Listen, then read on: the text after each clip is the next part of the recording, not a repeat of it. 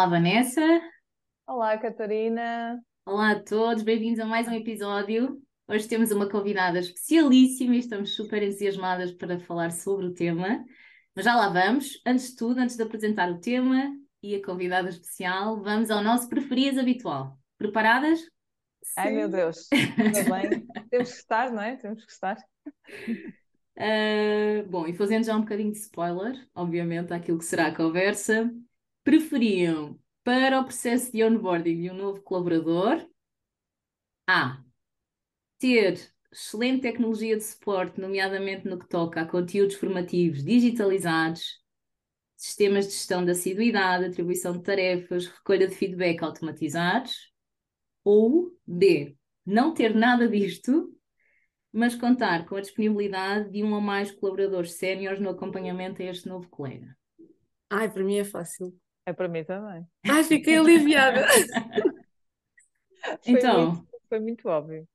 Eu respondo B, porque o Uhum. lado humano é fundamental e é dificílimo. A parte A, nós podemos depois conquistar com o tempo e perceber o que é que, ok, onde é que estão as dores, como é que otimizamos estas coisas todas, este processo. Eu acho que escolhi o B.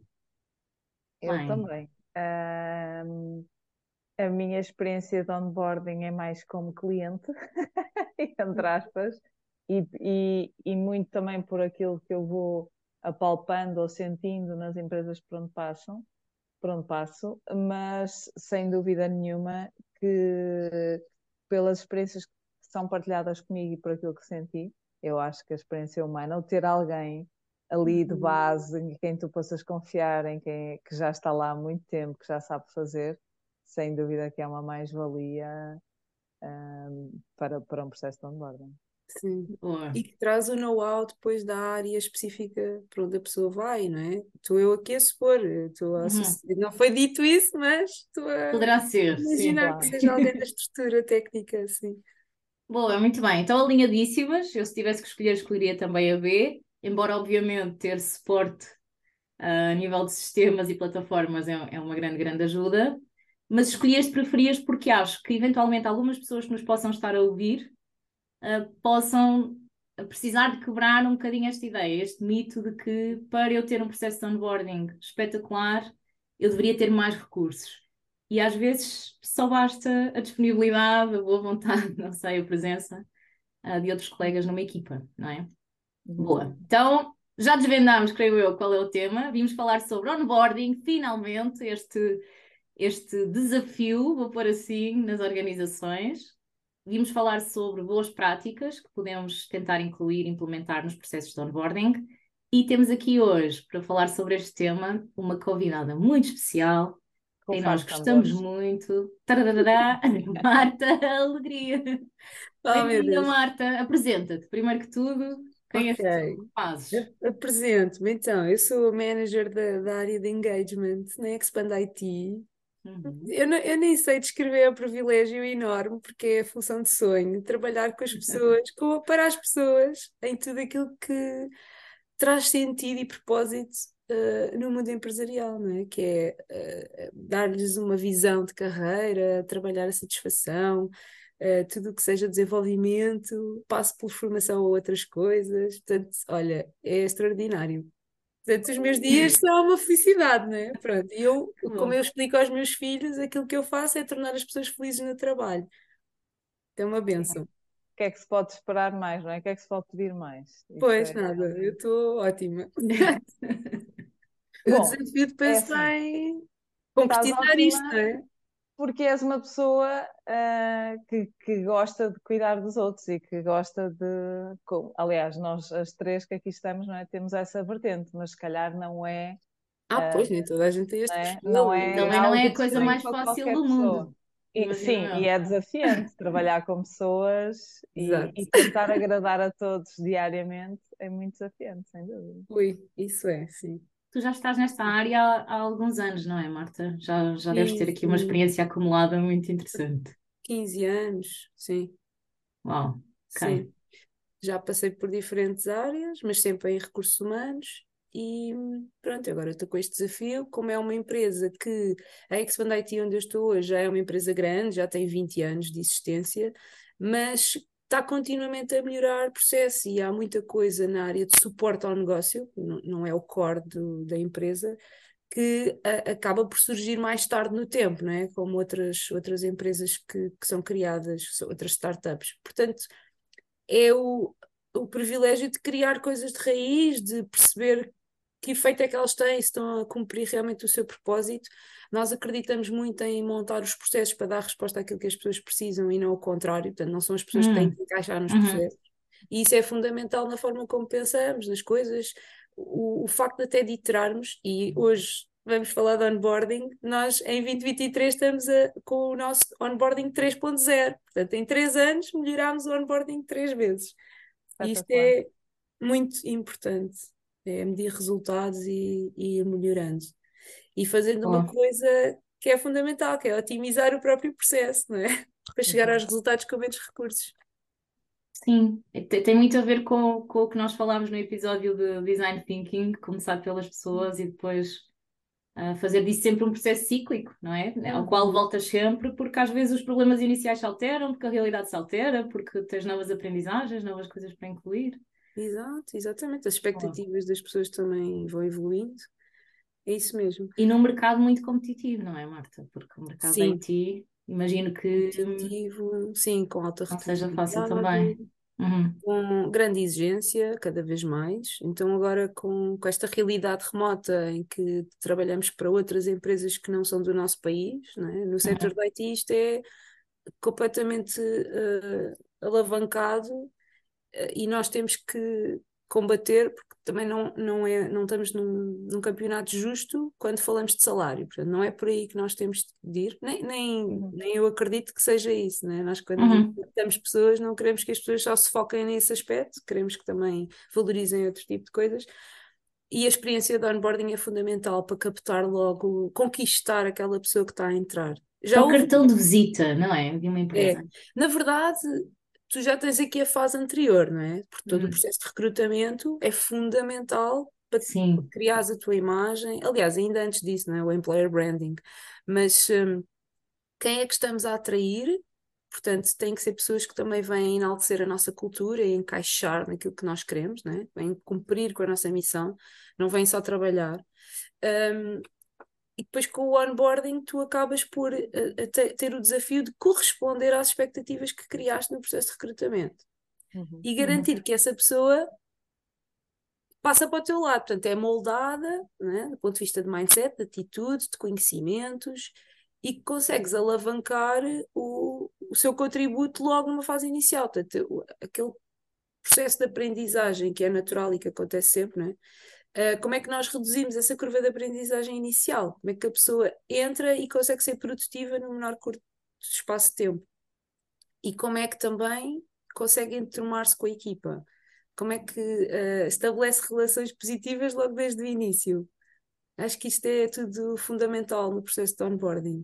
Já falamos de imensas coisas, vamos, vamos afunilar, já, já tocámos em imensos aspectos já tenho imensas eu estava, perguntas. Eu estava aqui a pensar, eh, desculpa interromper, Catarina, que pensando na, na realidade atual, que acho que a Marta, e, e neste caso empresas uh, ligadas ao IT, têm talvez o maior desafio uh, no, no, que respeita à, à captação e, e à retenção de talento, porque apesar de estarmos a viver eh, a nível nacional, não é? estamos a viver em todos os setores um, um, um momento que eu acho que em 20 anos de trabalho nunca tinha uh, apreciado em termos de, de oferta-procura, não é? E de, de, uma rotatividade como uhum. eu creio que, que é nunca é global, tinha aliás, sim. Exatamente. Mas no setor do IT, de facto, vocês não, não vivem um campeonato justo porque há muito recrutamento, muito trabalho remoto, uh, muita, muita hum, tentativa de captar uh, talento uh, por, por empresas estrangeiras que efetivamente uhum. jogam no, noutro campeonato. E mais ainda cresce este ponto que tocas, que, que acabaste de tocar, que é um, também as pessoas quando entram beberem desta cultura sendo que vocês também têm muito trabalho remoto, que sabemos que tem muitas vantagens, obviamente, mas também neste Sim. aspecto uh, tem uma dificuldade acrescida, não é? Pessoas é. beberem desta cultura sem estarem presencialmente no, no Isso é uma das coisas que nós, uh, assim que possível, uh, tentámos logo combater, porque não se passa cultura à distância. E atenção que a cultura tem muita coisa, não é só o, o saber estar naquela empresa, é como é que nós trabalhamos, qual é o nosso standard de exigência, uh, com, com, quem é que eu tiro as dúvidas de determinados temas, né? quem é que é mais sénior, quem é que é mais júnior, quem é que está na empresa há mais tempo. Isto não se sente quando eu estou sozinha numa sala na minha casa, né? Isto uhum. sente-se no escritório, quando estamos em proximidade. E para nós foi logo fundamental, assim que possível, termos uma componente de onboarding presencial. Portanto, não, não voltámos a fazer tudo presencial, porque realmente tivemos um processo de aprendizagem né? com, com, com tudo o que passámos na pandemia e conseguimos perceber, lá está, no sentido de otimizar, uma componente pode ser à distância e outra pode ser assíncrona, que é uma coisa que nós também fazemos. Um, portanto, nós damos as ferramentas, damos a cana de pesca e, ensinamos a pescar, mas depois a pessoa tem que ir à procura do seu próprio peixe. E, e acho que isso traz um encontro de, de, expectativas e de exigências de ambas as partes muito interessante. É? Nós estamos a cumprir com o nosso papel uh, enquanto empresa, promover uma boa experiência, dar ferramentas às pessoas, mas depois é fundamental que a pessoa se torne autónoma, o que significa que eu não posso estar constantemente a explicar o que é que se faz, quando é que se faz, como é que se faz. Não, eu dou-te esta ferramenta e tu, a partir daqui, tens o teu próprio processo de aprendizagem uhum. para determinadas políticas da empresa, procedimentos. Uh, isso foi também outro salto que nós demos este ano. Criámos aqui alguns e-learnings, tutoriais, uhum. chamemos assim, sobre alguns temas que são, se calhar conseguem ser agnósticos de, de, da componente relacional, não é? Uhum. Eu não preciso de ter alguém à minha frente a explicar aquilo. Uhum. Um, acho que também foi uma estratégia interessante que nós introduzimos este ano. Então, mas espera, deixem-me, vou, vou tomar as rédeas da situação, dar um passo atrás e vamos tentar dar aqui um condutor a esta conversa. É então vamos difícil. lá, vamos começar pelo princípio, não é? Onboarding. O que é, que é isto do onboarding? Para que é que serve? Qual é que é a sua importância? Assim, uhum. sintetizar aqui algumas ideias. Marta, Olha, acho que o onboarding é fundamental e tem realmente um propósito enorme que se parte em várias fatias, em várias peças deste puzzle. E a começar por tudo, antes ainda de responder à tua questão, eu acho que é importante as empresas perceberem que o onboarding é um investimento. Uhum. Uh, que, que, traz, é possível, se for bem feito, trazer um retorno muito imediato, muito rápido. Um, para que é que o onboarding serve? Olha, eu acho que serve para em primeiro lugar, garantir que a experiência de entrada é positiva e que a pessoa fica enamorada pela empresa. É muito fácil a pessoa no primeiro dia estar contente, não é? Porque tomou a decisão de ir para aquela empresa. A partir daí ninguém foi obrigado, nem está ali. Mas esse encantamento pode ser dissipado num pescar de olhos se a coisa correr mal, não é? Uhum.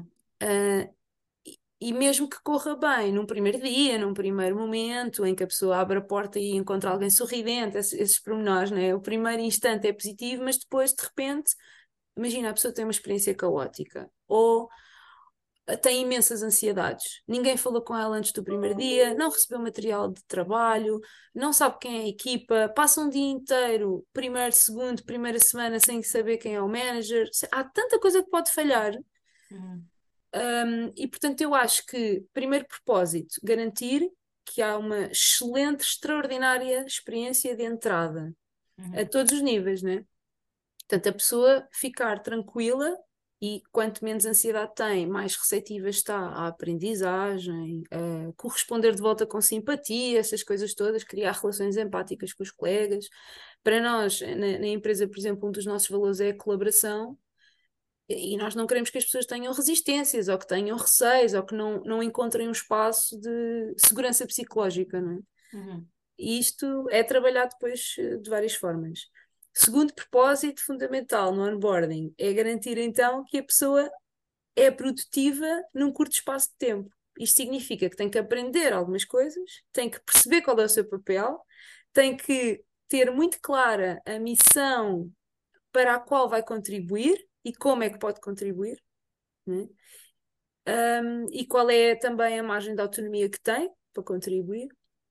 Portanto, aqui neste aspecto estamos a falar mesmo de acelerar a tal curva de aprendizagem. Né? Uhum. Um, depois, acho que tens um terceiro propósito que é importantíssimo, e eles são todos importantes, eu acho que isto é tudo fundamental, que é garantir que aquela pessoa um, rapidamente é moldada ao que tu queres ter na empresa. E aqui estou a falar essencialmente de cultura, Cultura, mas isto, isto traduz depende de empresa para empresa, não é? Para nós é importantíssimo que a pessoa perceba o standard de qualidade, a excelência com que nós queremos trabalhar e que trabalhamos. Um, que perceba que tudo é feito de forma colaborativa. Não, isto é, é uma equipa gigante que está partida em pequenas equipas, mas estamos todos a, a correr para o mesmo. Um, e isso logo desde o primeiro impacto é fundamental. E por isso o nosso onboarding também é extraordinário, porque para nós é importante que a pessoa tenha logo esse exemplo, né? esse standard de qualidade elevadíssimo e a excelência nos pormenores todos é logo ali uh, evidenciada né? para a pessoa. Uh, e portanto nós depois também temos legitimidade para exigir o mesmo, porque é assim que trabalhamos, todos nós. Pronto. Depois acho que também queres, logo desde o início, garantir que a pessoa compreenda aquilo que é importante cumprir na empresa. E aqui estou a falar mesmo de policy compliance, né? Uhum. Como é que garantimos que as pessoas compreendem os procedimentos, cumprem os procedimentos, sabem como uh, cumpri-los? Um, e no, portanto, nós aqui temos mesmo que ensinar algumas coisas, né? Cada empresa é uma empresa, há ferramentas diferentes, há timings diferentes, procedimentos diferentes, uns têm que se picar ponta, outras não têm, como é que eu justifico faltas, etc, etc, né? Uhum. N coisas pequeninas. Um, no meio disto tudo, depois há, acho que a forma como tu lá chegas e a informação que passas ou que não passas tem que ser bem doseada, não é? Claro que nós queremos que a pessoa se chegue e que recapitule o que é que é isto da entrada numa empresa, o que é que é suposto acontecer. E, e nós, eu posso partilhar depois em termos específicos como é que é o nosso Uhum. onboarding. Uma das coisas que nós temos é mesmo uma ferramenta para o próprio colaborador novo, não é? Uh, controlar o processo de onboarding. É suposto receberes o teu contrato assinado, é suposto seres convocado para uma consulta de medicina no trabalho, é suposto, é suposto, é suposto. Então a pessoa tem ali uma checklist uh, que vai controlando no, no primeiro mês e no final do primeiro mês é suposto aquilo está tudo preenchido, não é? As checkboxes todas picadas. Portanto, submete para nós também podermos validar que a coisa correu como previsto. Um, e, portanto, é garantir que tu, por exemplo, uh, recapitulas os benefícios que ele vai encontrar enquanto colaborador na empresa. Uhum. Uhum. Isso já foi explicado, não é? Já foi explicado no processo de recrutamento, porque houve, um, houve uma, uma negociação de proposta salarial. Mas depois, enquanto colaborador, agora sim, estás deste lado, não é? És um dos, como nós dizemos, és um expander. pois cada empresa tem a sua nomenclatura, né? Um, o que é que significa ser expander? Pronto, eu acho que é muito isto. Agora, esta, esta pergunta tem imensas respostas. Tem, e daqui dá para, para discorrer imensos planos de ação. Eu gostava só de voltar um pouco atrás, porque há pouco acho que disseste uma coisa muito importante, que é o processo de onboarding não começa no primeiro dia de onboarding, começa antes. O que é que querias dizer com isso e o que é que acontece na tua empresa? Ok, então, para já, é, nós também já somos colaboradoras, né? Uh, e já passámos, provavelmente, já mudámos de empresa, já passámos por N processos. E sabemos também experiências de outras pessoas. É estranhíssimo tu sabes que vais começar numa empresa e ali antes do primeiro dia ou dois dias antes ninguém falou Ninguém te ligar. Tu ficas naquela, será que é mesmo verdade? Será que eu, eu, tive um processo de entrevista e negociaram comigo, mas entretanto, imagina, tive que dar dois meses à minha, à minha empresa atual e agora vou mudar. Será que se esqueceram de mim? Pá, isso não Hum. pode acontecer, né? Esta Hum. ansiedade. Então, uma coisa que nós garantimos é que na semana anterior nós já estamos a enviar uma convocatória para, para a sessão de onboarding de segunda, já estamos a, a enviar algumas coisinhas de pre-work para a pessoa poder ver a nossa intranet, para a pessoa poder ver as boas práticas de trabalho. Nós agora temos a- esta coisa do trabalho híbrido, né? Portanto, Uhum. como é que se trabalha em open space, como é que se trabalha em casa. Bora lá recapitular aqui boas práticas. Às vezes é bom senso, mas nós não, o bom senso não se compra, né? Nós não, não podemos garantir Uhum. que a pessoa do outro lado tem. Então, recapitulamos ali boas práticas, damos estas ferramentas. Depois, outra coisa fundamental, nós não damos a, a, a, o computador, portanto, aquilo que a pessoa precisa do ponto de vista de ferramentas eh, práticas, né, para trabalhar, nós não damos no primeiro dia ou na primeira semana, nós damos antes. Garantimos que as coisas chegam à pessoa, que tem instruções de utilização, que o computador, por exemplo, já está todo com o setup uh, básico feito. Uh, e, e, é tudo muito facilitado, né? com a receita toda preparadinha. Uh, portanto, do ponto de vista prático daquilo que a pessoa precisa de usar no primeiro dia e do ponto de vista relacional, nós uhum. queremos uhum. garantir que está tudo uh, preparado, não é? Pronto. Okay. E, e, que a pessoa está tranquila. Sim. Sim. Eu, se me permites, Marta, acho, acho que pode ser engraçado também ir fazendo aqui o contraponto com, com a realidade que eu tenho. E vamos, se calhar, comparando algumas coisas. Uh, o nosso onboarding também não começa no primeiro dia, começa antes. E aquilo que nós fazemos é, no processo de recrutamento, a pessoa tem sempre um momento em que já conhece o seu manager. O manager já ter uma palavra a dizer sobre, sobre a pessoa, não é? Que, que vai ser selecionada. Portanto, a pessoa já conheceu o seu manager. Duas semanas antes dela entrar, é obrigatório que haja uma chamada telefónica por parte do manager só para tranquilizar a pessoa. É um bocadinho o que estavas a dizer. Como é que estás? Como é que te sentes? Está tudo bem? Continuas entusiasmado ou entusiasmada? Um, tens alguma dúvida que queiras esclarecer? Uh, Pronto. Boa. É obrigatório. Eu estou a tomar nota, é. E outra coisa que nós fazemos, que eu não sei se vocês fazem ou não, que eu acho muito, muito curioso e achei muito importante, hum. e é uma das coisas que as pessoas mais valorizam aqui, é que nós fazemos um bocadinho aquela brincadeira que às vezes faz nas escolas, de cada pessoa ter um buddy, ter uma pessoa ah. informal, pode ser da sua equipa ou não, mas habitualmente é, uh, que sirva como o teu primeiro amigo dentro da empresa. E este buddy também tem que se apresentar a esta pessoa antes mesmo dela chegar. Então, dois dias antes da entrada, é obrigatório que este buddy telefone à pessoa também para dizer: Olha, olá, eu vou ser o teu buddy. Ainda me lembro quando eu recebi, eu a chamar, eu achei um buddy. Ter um buddy, como assim? Um, mas foi super importante e é, no fundo, alguém a quem tu recorres de maneira muito informal para tudo. Como é que se tira uma fotocópia? Uh, sabes? Uhum. Não quero estar a perguntar isso ao manager ou não sei. Como é que se tira uma fotocópia? Olha, e na copa, como é que se aquece a comida? E onde é que a guardas? E onde é que e... Daqui a casa de banho, né? Sim, Posso-me sentar em qualquer lado. Sim, é. hoje almoças onde? Estás a ver? É um bocadinho também a função do buddy enturmar uhum. aquela pessoa e não deixar que ele se sinta nunca sozinho. Sim. Então vamos almoçar juntos, vamos, queres ir beber um café? Para... Ah, e outra coisa, agora já falando aqui do, do início, no primeiro mês da pessoa, o Buddy tem no seu calendário 15 minutos todos os dias uh, de meeting com, com follow-up com esta todos pessoa. Ou seja, Está tá no calendário, faz mesmo parte do, dos calendários de ambas as pessoas, Buddy e, e pessoa que entra. Tem uma hora, não tem que ser naquela hora, não é? Estamos sempre a dizer isso. É só mais um lembrete de que todos os dias aquela pessoa tem que ter alguém que lhe pergunte: estás bem? Precisas de alguma coisa? Como é que está a correr? Como é que foi o dia? Hum. Um, e as pessoas, quando nós lhes questionamos sobre o processo de onboarding, uma das, uma das coisas que mais uh, valorizam é ter um. É engraçado. Pois. Posso-te colocar uma questão? já sabia que ia dizer que sim. Tu agora já foste para de alguém? Eu ainda não fui. Eu ainda não fui. Mas tem esse processo de depois passar Tem, sim, nas equipas, uh, depois de entrares e depois já estares enturmado, passas a poder ser um buddy. E aquilo que nós fazemos depois na, na área da LMD, na academia, é pontualmente também ter meetings com os buddies, um bocadinho para os preparar sobre o que é que é ser buddy. Um, e também ouvir um bocadinho as dificuldades que eles possam ter, etc., que nem sempre é fácil, não é, Marta? Porque têm trabalho e têm que conjugar e, e tens uma pessoa a quem tem, tens que dar muita atenção.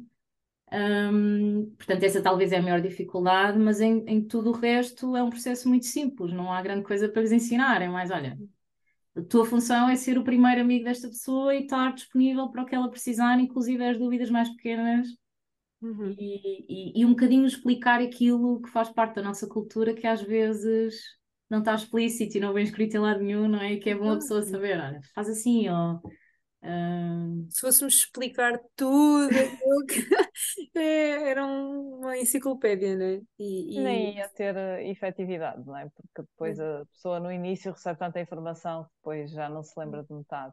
é muito Olha, mais eu dizer, eu já tinha ouvido ah, experiências de pessoas que me falam de, de ter um buddy, ter um, ter um amigo, ter um apoio, mas não essa perspectiva de que essa pessoa tem que lhe dar 15 minutos todos os dias durante um mês de atenção. E esse ponto parece-me incrivelmente positivo e Sim, importante. sim.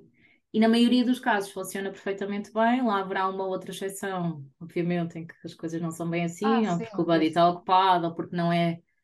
Também às vezes, sei lá, depende muito se és uma pessoa muito relacional e muito cuidadora ou não, não é? Pois, Portanto, as experiências também podem variar um bocadinho, mas nós tentamos alinhar ao máximo, lá está, pontualmente fazemos estas meetings para explicar o que é que significa.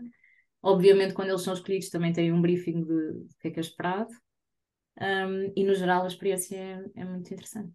E pareceu muito interessante, eh, tanto eh, na- nas duas empresas, que houvesse um contacto prévio, ou seja, antes do primeiro dia, não é? Para desmontar um bocadinho aquela ansiedade, é no primeiro dia, até aqui não sei nada, não falei com ninguém, não, não é? Não ser com a pessoa que me entrevistou, parece-me eh, que E, também. e sabes o à vontade, de, olha, mas sabes onde é? E como é que vens? Ah, sabes que transportes é que tens que apanhar? Tens aqui o metro, tens aqui. Ah, que são coisas que parecem tão triviais, mas que são tão simpáticas de alguém se claro. preocupar. E podem dar muito conforto no primeiro Sim, dia, não é? sim. E na verdade nós já passámos por isso, não é? Uhum. Leva Claro. almoço, não leva almoço? Esta pessoa diz logo: olha, não me tragas almoço no primeiro dia, vamos almoçar a algum lado. São perguntas, pronto, às vezes triviais, mas que ajudam realmente a diminuir um bocadinho a ansiedade. Portanto, sim, Sim. estou de acordo. Acho que o onboarding tem mesmo que começar um bocadinho antes do primeiro dia. E Sim. agora voltando a devolver-te a bola, Marta, e a seguir? Hum, o que é que eu te posso dizer? Olha, nós eh, acho que depois tudo, tudo aquilo que falámos aqui em termos de objetivos, né? Uhum, que é que o uhum, onboarding serve, acho que depois se traduz em coisas muito práticas que têm que acontecer. Já uhum, falámos aqui do pré, pré-onboarding. uhum, Eh, Nós aproveitamos esse momento não só para o relacional, como te tinha dito, mas também para aquilo que é o processo de aprendizagem, que começa antes. Uh, e o nosso onboarding efetivo, portanto, o primeiro dia em que a pessoa entra, uh, nós também temos aqui uma particularidade, nem sempre é assim nas- em todas as empresas, é que o nosso onboarding é feito em grupo, ou seja, as pessoas entram, uh, tipicamente todas as semanas estão a entrar pessoas, hum, uhum. Mais ou menos, por exemplo, por acaso agora na próxima segunda vai entrar, depois na outra não está ninguém previsto entrar, pronto, mas é muito frequente, mas nós tentamos ao máximo, ou seja, as pessoas não entram em qualquer data, então sempre à segunda, e portanto nós conseguimos ter um efeito de grupo e logo aquele networking inicial que é super valioso. Portanto, mais do que o buddy e o manager, depois há o grupo com quem eu entrei. É super giro. Nós criamos logo um canal no Teams, usamos a ferramenta Teams, portanto é, é Uhum. onde comunicamos uns com os outros. Criamos logo um canal com todos eles e as pessoas de RH que vão estar envolvidas no onboarding e que podem esclarecer dúvidas Ah, depois que giro. concretas, Isso é uma grande operacionais. ideia. Sim, e acaba por ser aquele canal que tem as primeiras instruções, vamos lá recapitular a que horas é que nós vamos começar, eh, ligamos-nos aqui no Teams às 9 horas do dia X, um, quem é que eu sou que estou a falar convosco, vou-vos dar a formação, portanto há logo uma interação. As pessoas também acabam por eh, interagir, não é? Agradecer, dizer bom dia, então já estão na conversa, não é? E já se Uhum. podem apresentar. Ah, e depois, quando tu começas efetivamente o onboarding no primeiro dia, aquele canal serve para troca de informação, não é? Ah, desde uma fotografia do grupo, a quando se encontrou, ahm, algum tema que foi falado e que nós partilhamos ali um print que é necessário para eles guardarem, ah, tudo o que seja necessário. E depois, nas- nos primeiros tempos, claro que isto depois acaba por se dissipar, não é? E, e o, o grupo depois morre por si só, é Uhum. O tempo que tiver. Mas na fase inicial, nos primeiros meses, é naquele canal eh, onde nós perguntamos: então, como é que correu a primeira semana? As vossas expectativas, né? Correspondeu, não correspondeu? Tive, sentiram dificuldades com alguma coisa? Estão a ser acompanhados como era suposto e como nós tínhamos combinado? Uh, e, e é um canal onde eu volto a recordar, né? Estão lá as outras pessoas de recursos humanos. Portanto, de repente há uma pessoa que tem uma dúvida de payroll, ou há uma pessoa que tem uma dúvida sobre como é que.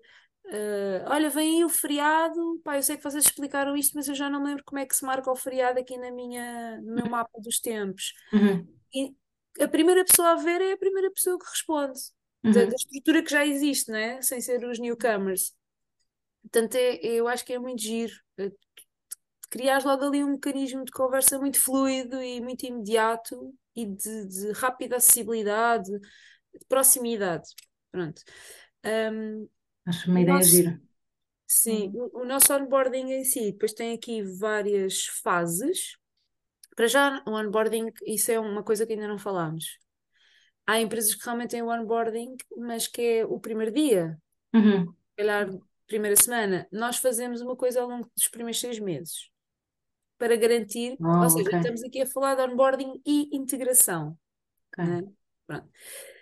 E ao fim de seis meses, sim, nós sabemos que a pessoa à partida conquistou, conquistou o seu espaço. Aliás, nos contratos internos até, tem, até temos os seis meses de período de experiência, né? Uhum. Um, portanto, acaba por ser aqui um marco temporal lógico, pronto, Uhum. para garantir que a pessoa deixa de ser newcomer e passa a ser expander, né?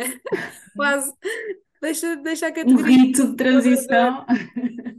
E faz todo sentido, porque assim, o onboarding não se faz nem um dia nem numa semana, não é? A pessoa não se sente integrada nem Verdade. dentro da cultura da empresa nesse curto espaço de tempo. Uhum. Pois.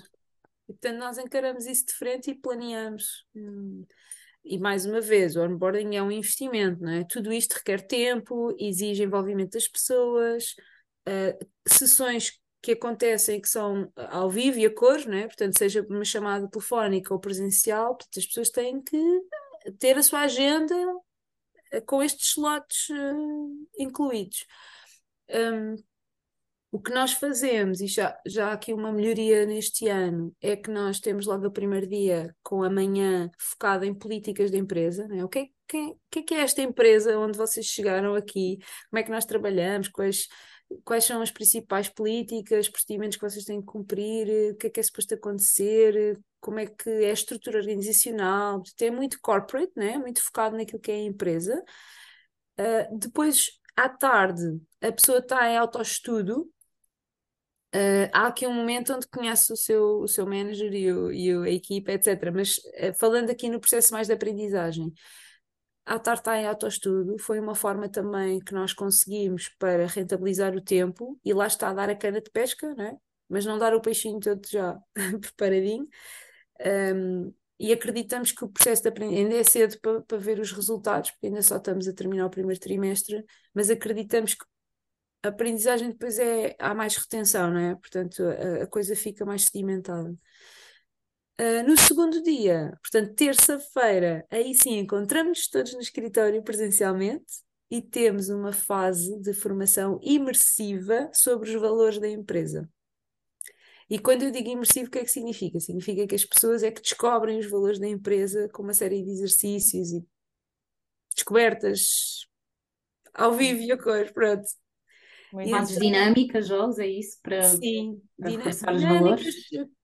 Um, quase vá, simplificando, quebra-cabeças e pad e papers, vá. Não sei se consegues tipo, imaginar assim uma uhum. coisa, no escritório. Um, e porque é que as pessoas descobrem os valores? Não é só um enigma que tem uma resolução, é porque a pessoa vive esse valor enquanto está a fazer o exercício e depois quase que chega à conclusão: ok, será que nós estamos aqui a falar de colaboração? Porque o exercício que nós fizemos ah, anda muito à volta disto e repara na experiência, nós não conseguimos resolver isto sozinhos, teve que ser em conjunto. Uh, integridade, que é outro dos nossos valores, nós pomos as pessoas em grupo a discutir dilemas morais. E depois no fim eles, ok, estamos a falar aqui de quê? Será que estamos a falar de ética?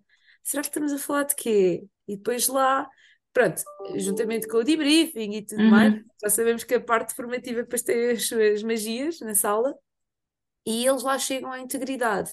E no final saem da sessão com quatro valores, que são os nossos quatro valores da empresa. Hum, Mas eles experienciaram, eles viveram-nos, eles percebem a importância, porque estes valores e não outros. Né? Um, por exemplo, o tema, nós temos um dos valores que é pessoas, e nesse valor de people, uma das coisas fundamentais para nós é o crescimento, uh, uh, o desenvolvimento contínuo, pessoal e profissional, e depois o lado relacional, né? empatia, comunicação, o feedback contínuo, pronto.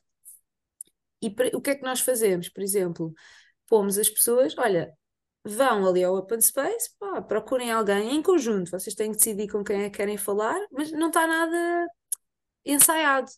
As pessoas vão ao Open Space, escolhem uma pessoa, tiram-lhe a pinta e escolhem a pessoa, né? E depois fazem algumas perguntas e tentam perceber ali o testemunho dessa pessoa ao vivo.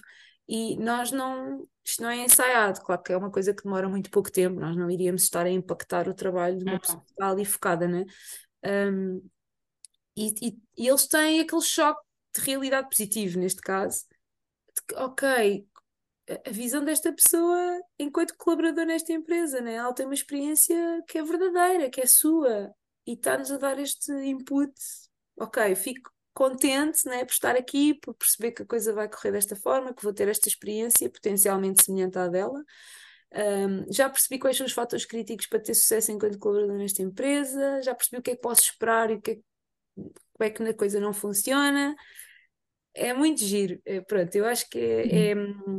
é, é, é mesmo o imersivo, né? A pessoa viver a coisa, chegar à conclusão porque experienciou parece-me super giro, super interessante e importante, porque uh, tantas vezes que estou em empresas e, e, pessoas que trabalham lá há anos. Não sabem os valores. Mínima noção, mínima, mínima. Ou eventualmente já leram aquilo. Uh, ah, está alguns no site. Para ali, ou até vir exato, ou no site, ok. Mas na verdade não os sabem uh, e muito menos uh, viveram dessa forma. Portanto, parece-me uhum. muito, muito importante. Então, tu o primeiro dia fazes à distância, é isso, Marta? Eles vêm é, ao escritório no segundo Sim. dia. Okay, nós, nós pedimos às pessoas para virem no primeiro dia e no primeiro dia, habitualmente, o manager tem que esperar a pessoa à porta. Estás a ver quando ela chega à entrada, o átrio de entrada, é ele que a vai buscar e a vai reencaminhar para a sala, onde ela encontra a People Team, são os hum. colegas que então explicam os procedimentos e, e, a história da empresa e tudo, etc, etc, etc. Mostram o espaço, portanto aí já há uma introdução de uh, isto aqui é a cantina, é aqui que almoçamos, temos um rooftop também muito giro, as pessoas são levadas lá, temos um, uma sala de escape room, agora estou aqui, uh, ah, temos muitas uau. coisas muito giras uma sala de escape room, temos uma fun room com matraquilhos, com, com Playstation, enfim, todas essas coisas, portanto as pessoas são assim um bocado uh, introduzidas a esta, a, ao edifício e aos, e aos diferentes sítios que elas podem depois explorar. A seguir, termina amanhã e elas têm que ir almoçar com o manager, ou seja, o manager tem aqui um papel obrigatório, mesmo que ele não queira, ele tem que estar muito presente neste início. Eles almoçam sempre com o manager e se houver pessoas da equipa presentes também. Na parte da tarde tem os colegas da informática, é aí que eles recebem o computador e lhes é explicado como é que eles acedem, os programas, tudo isso, as coisas mais básicas. E depois um, há um momento em que eles ficam sozinhos, também um bocadinho a responder àquela questão do contrato que eles têm que assinar, de, enfim, aqueles e-mails que vão chegando que eles têm que dar resposta. Uhum e depois começam a sério, logo no segundo dia, a parte da formação um, das ferramentas, das plataformas e vão por aí fora até chegar às do serviço. Há um momento que é uma formação pequenina, online habitualmente, que é dada por nós, pela academia, sobre os valores da empresa, uh, não só, ou seja, falamos de outras coisas, mas é um dos pontos que tocamos. E aquilo que fazemos é pedir às pessoas, nós apresentamos os valores, portanto não há essa brincadeira deles os descobrirem, que é uma pena, já apontei aqui como ideiazinha. uh, mas pedimos para em grupo eles refletirem sobre comportamentos que exemplifiquem esses valores. Hum. Ou seja, eles saberem quais são, mas saberem também como é que os vivemos no dia a dia, não é? O que, que é que é esperado deles.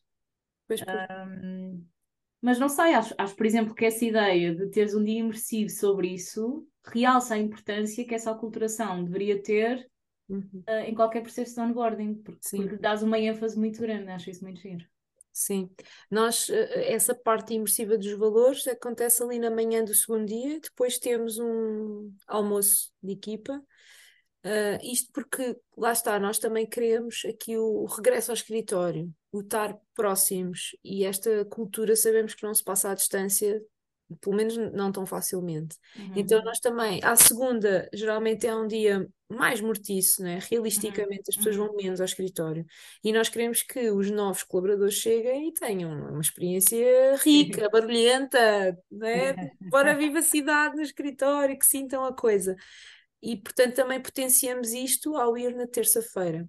Logo Ok. aí temos a garantia, obviamente nós temos o plano A, o plano B e o plano C, não é? Há sempre contingências eh, planeadas, mas o, o ideal é que a pessoa almoce com a sua equipa e com o manager também, não é? Portanto, não, não é sozinho com o manager, incluindo a equipa é, é- ainda é melhor, pronto. E depois nós temos aqui uma figura que não, nem todas as unidades de negócio têm, mas algumas, que é o, vá, vou-lhe chamar People Operations Manager, vá. Eh, é uma pessoa que está dentro da unidade de negócio, Uhum. mas que tem um papel muito mais focado em pessoas e gestão de pessoas.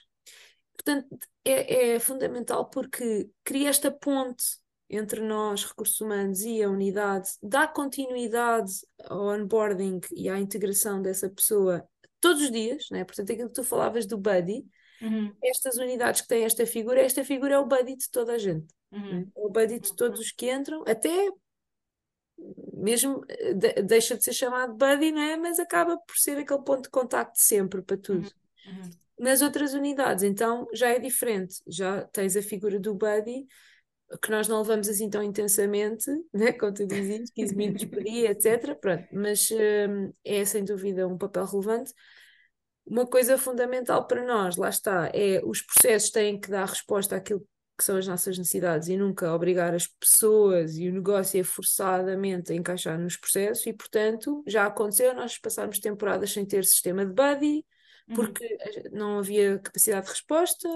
Uh, portanto, isso é fundamental, até porque os buddies não é qualquer pessoa, não é? Tem, Uhum. tem que ser uma pessoa que Uhum. tu consideres embaixadora da empresa. Né? Aquela pessoa vive e respira os valores e a empresa e tudo. E, e, e lá está, passa os valores na medida em que tu queres passar. Porque não, não é só aquela palavra de integridade, é como é que, ela, como é que a pessoa interpreta essa palavra. A Uhum. tá- há ali um bom alinhamento, né? aquele fit cultural está mesmo perfeito. Olha, uma vez, Marta, vi, hum, eu não sei se pode dizer o nome, acho que sim, estou a fazer um elogio, portanto vou dizer o nome. Vi num processo de onboarding na Nestlé uma coisa muito engraçada. Eles tinham uma espécie de uns sketches gravados, uns vídeos, hum, exatamente para trabalhar os valores, mas reforçando comportamentos associados aos valores, em que aparecia um vídeo, imagina, tu estavas no teu computador em open space e o colega levantava-se para ir a algum sítio, deixava o computador aberto, desbloqueado, o dele, e tu conseguias ver que ele estava numa página com dados do cliente. E tu vias esse vídeo todo a acontecer, o vídeo parava e perguntava o que é que tu farias, e davam-te várias opções de resposta. E consoante a tua resposta, depois logo te explicavam porque é que era correta ou incorreta, muito associado ao valor. E eu, e eu achei isso muito giro.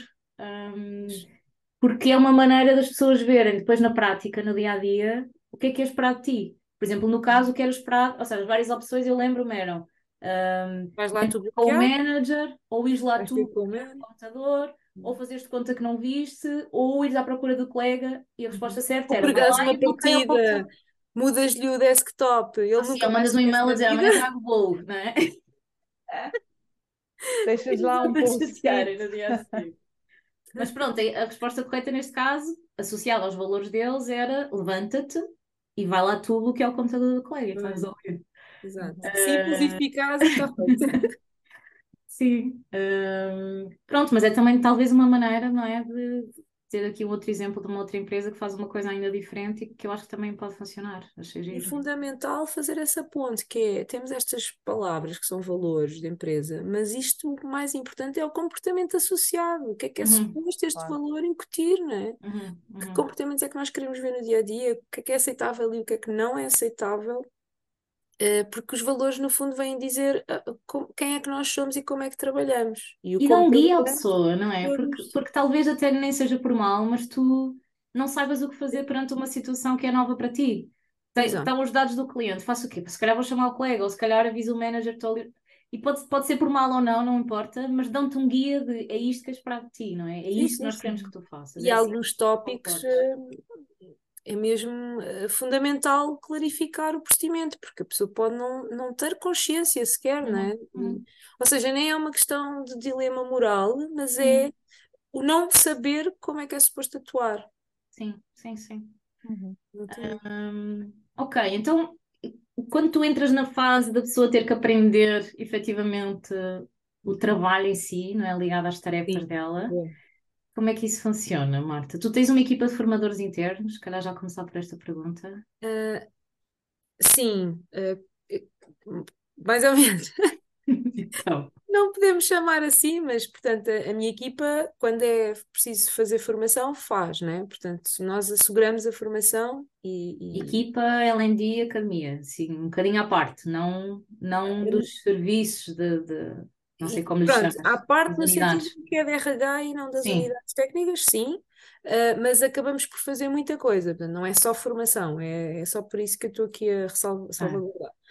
Ah. Um, mas, portanto, somos nós que fazemos a formação de onboard, fomos nós que montamos, somos nós que fazemos outro tipo de formações, né? Uhum. Temos essa capacidade, obviamente, também vamos fora buscar know-how, obviamente. Uhum. Uhum. Mas o que é que eu tinha a dizer? Para dar resposta à tua questão, é, que é uma coisa que ainda não vos falei, que é o nosso onboarding eh, eh, vive também desta parceria com as unidades. Portanto, há uma fase que, é, que somos nós que asseguramos, porque é uh, corporativa, porque é transversal, não é? E porque a equipa da RH tem a responsabilidade de alinhar as pessoas, mas depois cada uma cada pessoa vai para a sua área de negócio e vai, faz uma continuidade do seu onboarding. Portanto, cada unidade tem o procedimento de onboarding, tem informação escrita na intranet que as pessoas consultam, tem ali uma, uma temporada em que a pessoa está mesmo só a fazer esse processo de aprendizagem inicial, que passa por coisas mais técnicas e mais uh, relacionais, uhum. e que já é específico da unidade. Pronto. Uhum. Aí já não é acompanhado por nós, não é? Nós, não, nós conhecemos os processos e sabemos que eles acontecem, mas eh, no terreno, quem está lá ao lado da pessoa a acompanhar o processo já é o manager, não é? Ou o dito People Ops Manager, como uhum. mencionava. E, e, quanto tempo, Marta, mais ou menos, ou vai depender da unidade de negócio, é que as pessoas Sim. passam nessa fase de mais Sim. de formação, aprendizagem? Depende da unidade e depende de outra coisa também, da senioridade uh, da hum. pessoa que entra, porque há pessoas que nós sabemos que, por exemplo, vêm para gerir um projeto. Esse processo de aprendizagem é muito mais acelerado e, ela, hum. e, e as pessoas muitas vezes até podem, sei lá, se calhar, imagina, vou dar assim um caso muito simples: um developer, esse processo de onboarding na unidade demora um mês mês para estudar, para se preparar. E estamos a falar aqui mesmo de coisas técnicas que tem que ler, tem que estudar, tem que fazer uma certificação ou outra. Tudo porque, atenção, nós somos uma empresa de serviços e, portanto, nós depois vamos fazer projetos junto do cliente. Uhum. Nesse âmbito, nós não pomos as pessoas no cliente sem estarem preparadas, sem, terem, uhum. sem estarem alinhadas com a, forma, a nossa forma de trabalhar. Por isso é que a excelência é um dos nossos valores, não é por acaso. Isto tem que se traduzir depois em, em decisões práticas se calhar para um project manager, portanto, voltando ao exemplo, um developer está um mês neste processo de onboarding da unidade, antes de ser integrado numa equipa de ir para o projeto. Um project manager, se calhar, tem ali uma semana de preparação e depois começa em simultâneo a uhum. continuar o onboarding e a entrar no projeto e a começar a enturmar-se com algumas coisas já práticas de terreno, não é? Uhum. E estou aqui a dar um exemplo, não, não estou a pensar em nenhum caso específico. Mas pode acontecer, portanto, isto depois vai variar um bocadinho. Um, também depende se é uma área de negócio técnico ou se é uma área de suporte, não é? Por exemplo, RH, uh, sales, marketing, uh, IT operations, logística, são processos de integração uh, muito mais simples, é? que também levam o seu tempo, mas que já a, a, pessoa já vai começando a meter a mão na massa, não, não está sentada a, a ler e a estudar como se calhar, olha, se calhar antigamente, em alguns, alguns cenários mais eh, tipo empresas gigantes em que era assim, né? Tu entras e se calhar passas a primeira semana a ler documentação da empresa, ah, a ler o manual. De... Sim. Mas depois uh... não retens nada, né? E tu, e tu tens parte um, dessas não sei como lhe chamas, eh, não sei se estão divididas em sessões de formação, se são dias em que as pessoas estão a aprender coisas. Tens parte disso digitalizado ou isso acontece sempre em conjunto com alguém? Uh, não, não, muito digitalizado, uh, com é, é, é muito autoestudo, portanto, aquilo que o manager faz é mais acompanhar, esclarecer dúvidas, okay. garantir que o ritmo está a ser razoável, não é? E, e pronto, que, que, a expectativa está e que o processo está a seguir o rumo normal. Pronto, na verdade é mais isso, é acompanhar, mas é muito por autoestudo, porque é realmente, e agora estou-me a focar nas áreas técnicas que são uhum. das nossas unidades de negócio core, né? Uhum. Um, tem muito a ver com uh, estudar documentação, aprender uma nova tecnologia, garantir que conhecemos aquele parceiro e aquela ferramenta de negócio. Portanto, é, é, é tudo muito estudo técnico, não é? Okay. Essa parte, para mim, tem sido, para mim aqui tem sido o nosso desafio.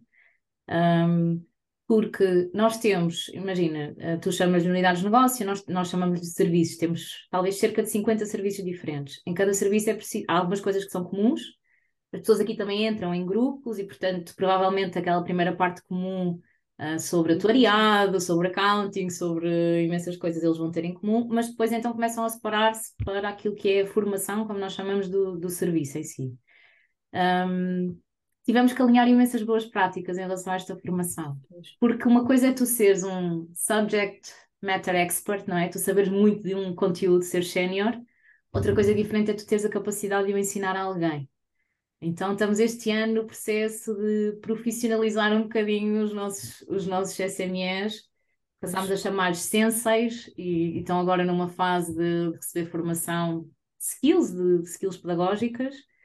Um, e, e, pronto, percebemos várias coisas, não é? Percebemos que efetivamente eles explicavam muito bem, sabiam muito bem o que estavam a explicar, mas depois, se calhar, não havia uma fase de, de exercícios ou de aplicação prática, eles não testavam na própria sessão se a pessoa realmente tinha compreendido aquilo que estava a ser ensinado ou não.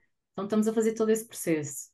Uh, outra coisa que percebemos é que dávamos muita formação, podíamos passar talvez duas ou três semanas a dar formação sobre o serviço e sobre aquilo que a pessoa viria a desempenhar, antes mesmo dela pôr as mãos na massa. E então agora o que pedimos foi para, nesta otimização, fazemos uma divisão entre formação first stage e second stage, ou seja, first stage aquela que é essencial para a pessoa poder começar a trabalhar em alguma coisa, uh, para não nos deixar mal perante o cliente, não é? Mas talvez já haja ou existam outras coisas que a pessoa pode ir aprendendo já estando a fazer trabalho de cliente. Então essa passa para second stage e pode ser feita um, já a pessoa estando com as mãos na massa, que foi Depois, depois intercalando com a prática, não é? Sim. Pois. E eu refiro-me à formação técnica, mas também temos programas pensados que foram, que foram customizados para a função, portanto, depende da função para, para a qual a pessoa está a entrar, uh, o nível de senioridade. Temos programas de soft skills também que são essenciais para a função que ela virá a desempenhar mas que entram em second stage, não é? Não, não, não necessariamente são coisas que ela tenha que absorver logo na, na primeira, na segunda, na terceira semana. Um, e eu perguntava se digitalizavas conteúdos, porque estamos nesse processo de. Uh, nós usamos uma ferramenta, chama-se Easy Generator, mas existem uhum. outras, não é? Yes. Esta em particular é muito, muito fácil de usar e aquilo que nós queríamos era um bocadinho democratizar a transformação de conteúdo para o e-learning, porque há ferramentas ótimas, sei lá, Uh, agora assim de repente, uh, Beyond, uh, tens, tens, agora está-me a falhar, mas existem imensas onde podes criar bonequinhos e podes criar animações e podes criar imensas coisas muito giras, claro. Mas essas ferramentas às vezes carecem de alguém que as conheça e que tenha tempo, porque são demoradas. Um, na sua utilização. E o Easy Generator é muito fácil de construir, portanto, qualquer pessoa no serviço pode quase tirar um bocadinho, se estiver disponível, e, e passar uma formação que era presencial ou síncrona para este formato assíncrono. Nós também temos, sim, nós também usamos uma ferramenta, mas a nossa é mesmo um módulo do Confluence, uma é. ferramenta do Atlassian.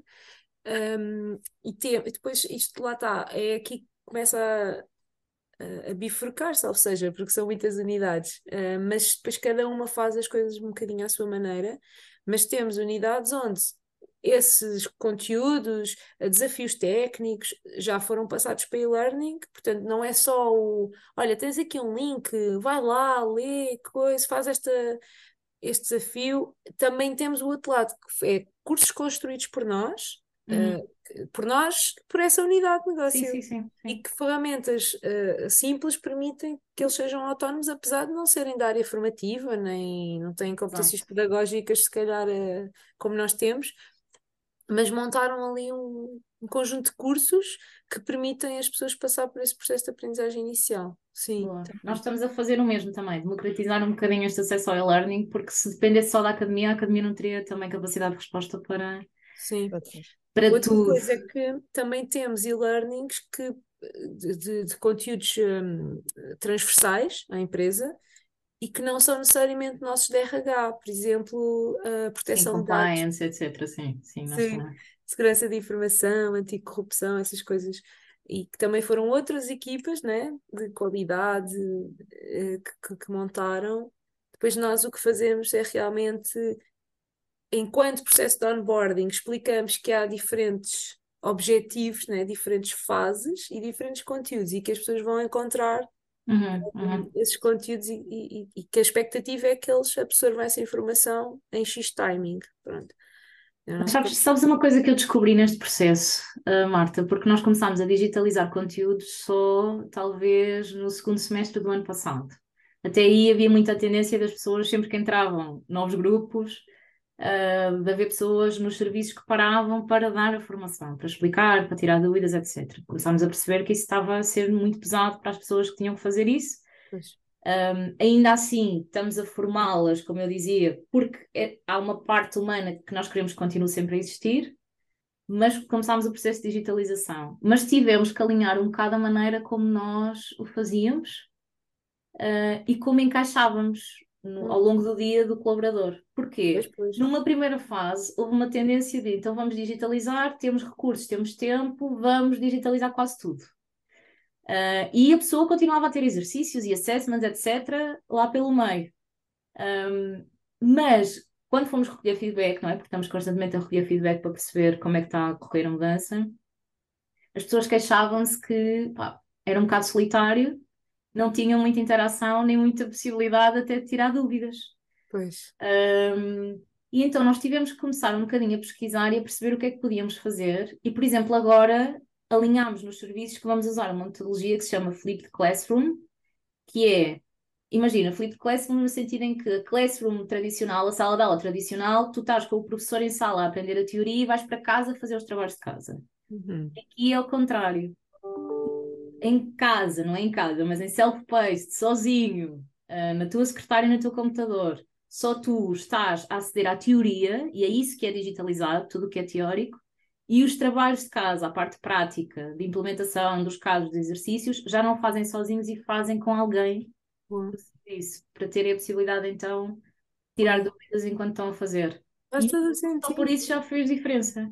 Pois, pois, Mas, pois. mas foi uma aprendizagem, porque ao início era a ideia de digitalizar, sim, vamos digitalizar ao máximo, desde que se garanta há ali alguma interação e que mas também não funciona. É agir precisamente essa melhoria contínua, não é? Quando nós, nós temos intenções, temos determinados objetivos, bora otimizar isto, temos que aliviar a carga. Então Sim. passa a digitalizar. Ok, então agora e o, equilíbrio com o outro lado. Isto é espetacular, eu acho que isso é fundamental. Nós tá- termos a possibilidade até, do ponto de vista de empresa, haver agilidade para mudar as coisas Sim, assim. sim, sim, dizer que em completamente. poucos meses chegaram a essa conclusão, não Sim, é? sim, sim, sim.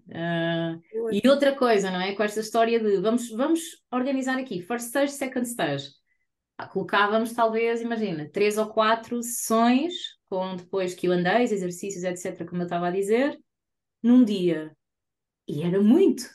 Tu não podes, não tens capacidade para aprender tanta coisa, sabes? É preciso tempo para acomodar, precisas ter tempo até sozinho em que não tens nada.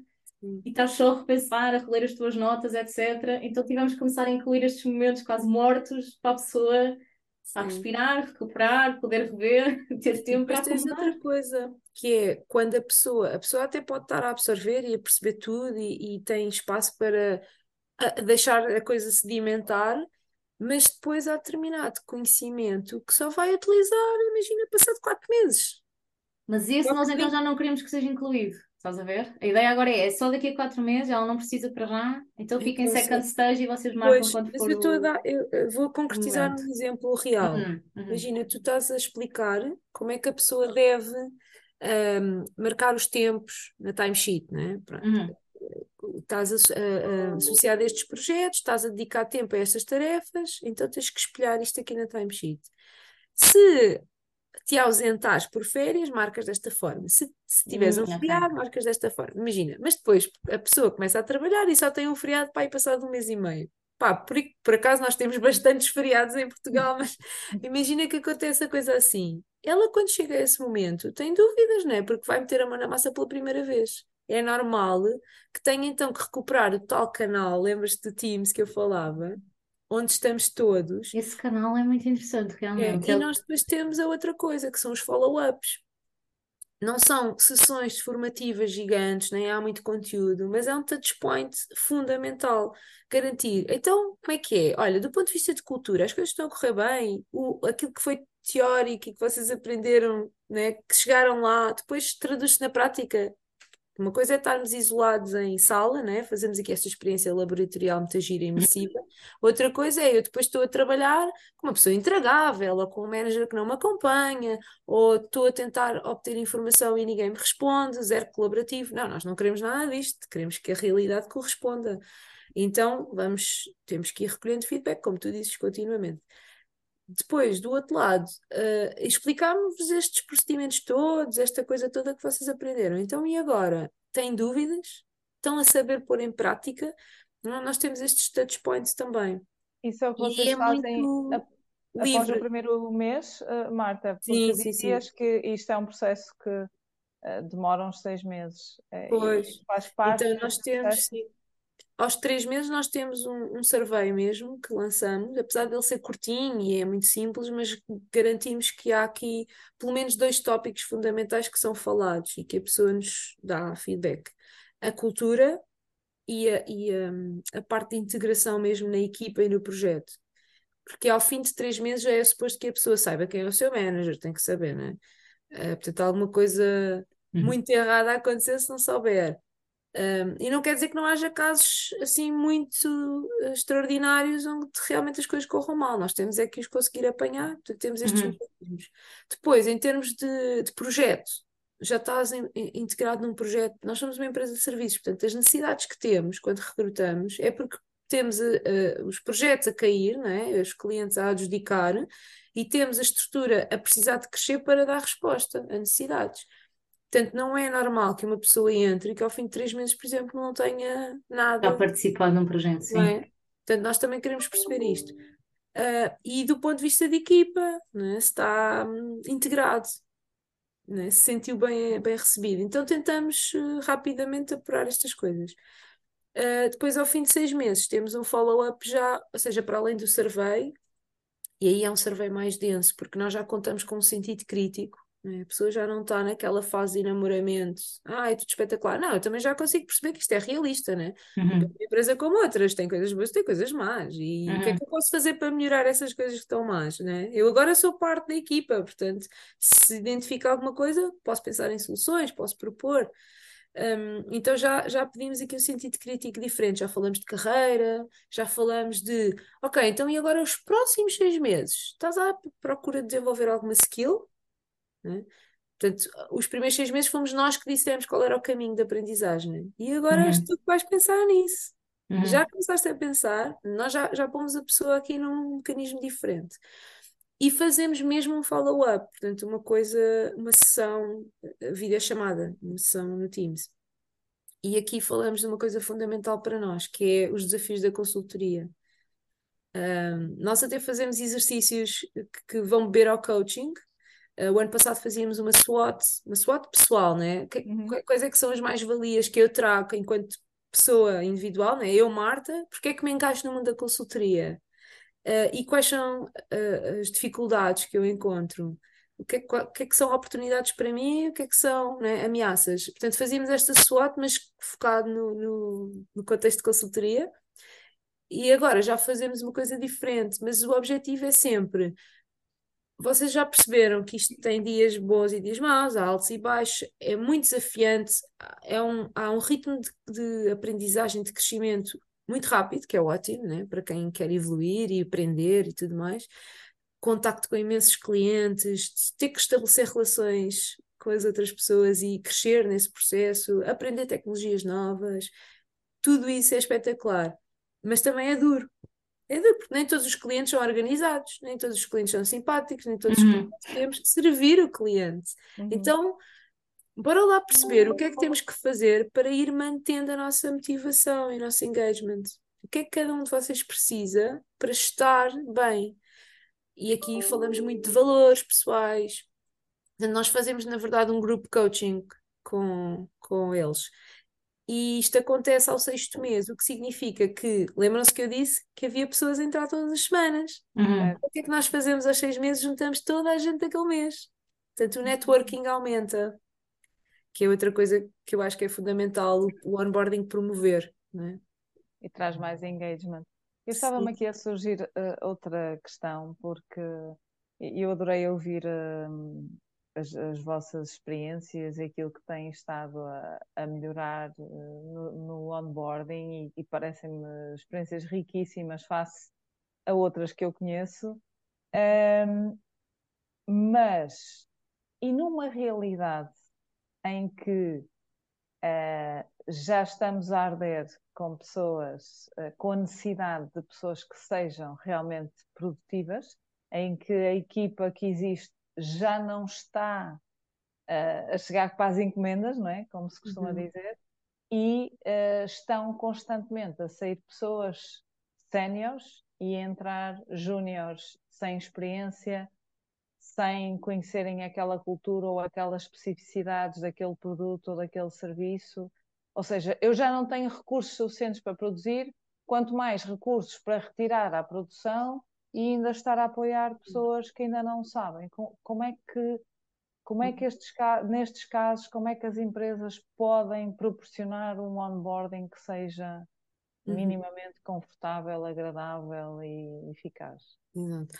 Olha, Vanessa, antes de te responder, vou só dizer aqui uma, um disclaimer inicial, que é, numa situação dessas é importante conseguir, ou alguém que consiga dar um passo atrás e perceber, uh, estamos a sair séniores e nós estamos a contratar júniores, mas será que são júniores que nós queremos? Porquê é que isso está a acontecer? Ou seja, vamos voltar à estratégia de recrutamento, que é uma coisa que acontece antes do onboarding, não é? Uhum. Porque o onboarding não é algo que vem resolver este tipo de problemas. Pronto. Uh, depois, já aqui, eu acho que para dar resposta ao tema em concreto, acho que há duas coisas fundamentais. Uma é essa, e, e vou colocando questões, não é? Porque depende de caso para caso, mas essa empresa é uma empresa que tem uma equipa de RH, ou seja, alguém que faz o onboarding que é externo à unidade que tem que produzir, core da empresa ou não. É fundamental ter essa ajuda. Uh, Porque se isso for possível, claro que nós queremos que as pessoas das equipas técnicas apoiem e que que tenhamos pessoas séniores a formar os júniores e os novos colaboradores, tudo bem, a passar boas práticas, a passar conhecimento técnico, tudo isso. Não sendo possível, conseguimos garantir o mínimo que é alguém de RH que vai fazer o processo ou não? Pronto, eu acho que isso é, é uma questão, pode, pode existir ou não, mas se existir, já acho que há uma margem para conseguir dar resposta.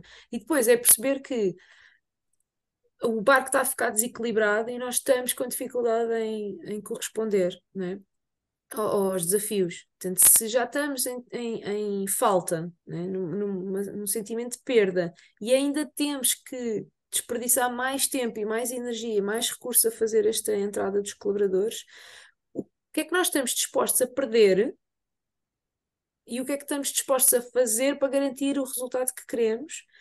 Ou então assumimos que uh, o, o, mínimo indispensável é X e o resto a pessoa vai ter que descobrir. E deixamos muito clara essa expectativa na pessoa. Olha, nós sabemos que é importantíssimo fazer isto, que se chama onboarding, né?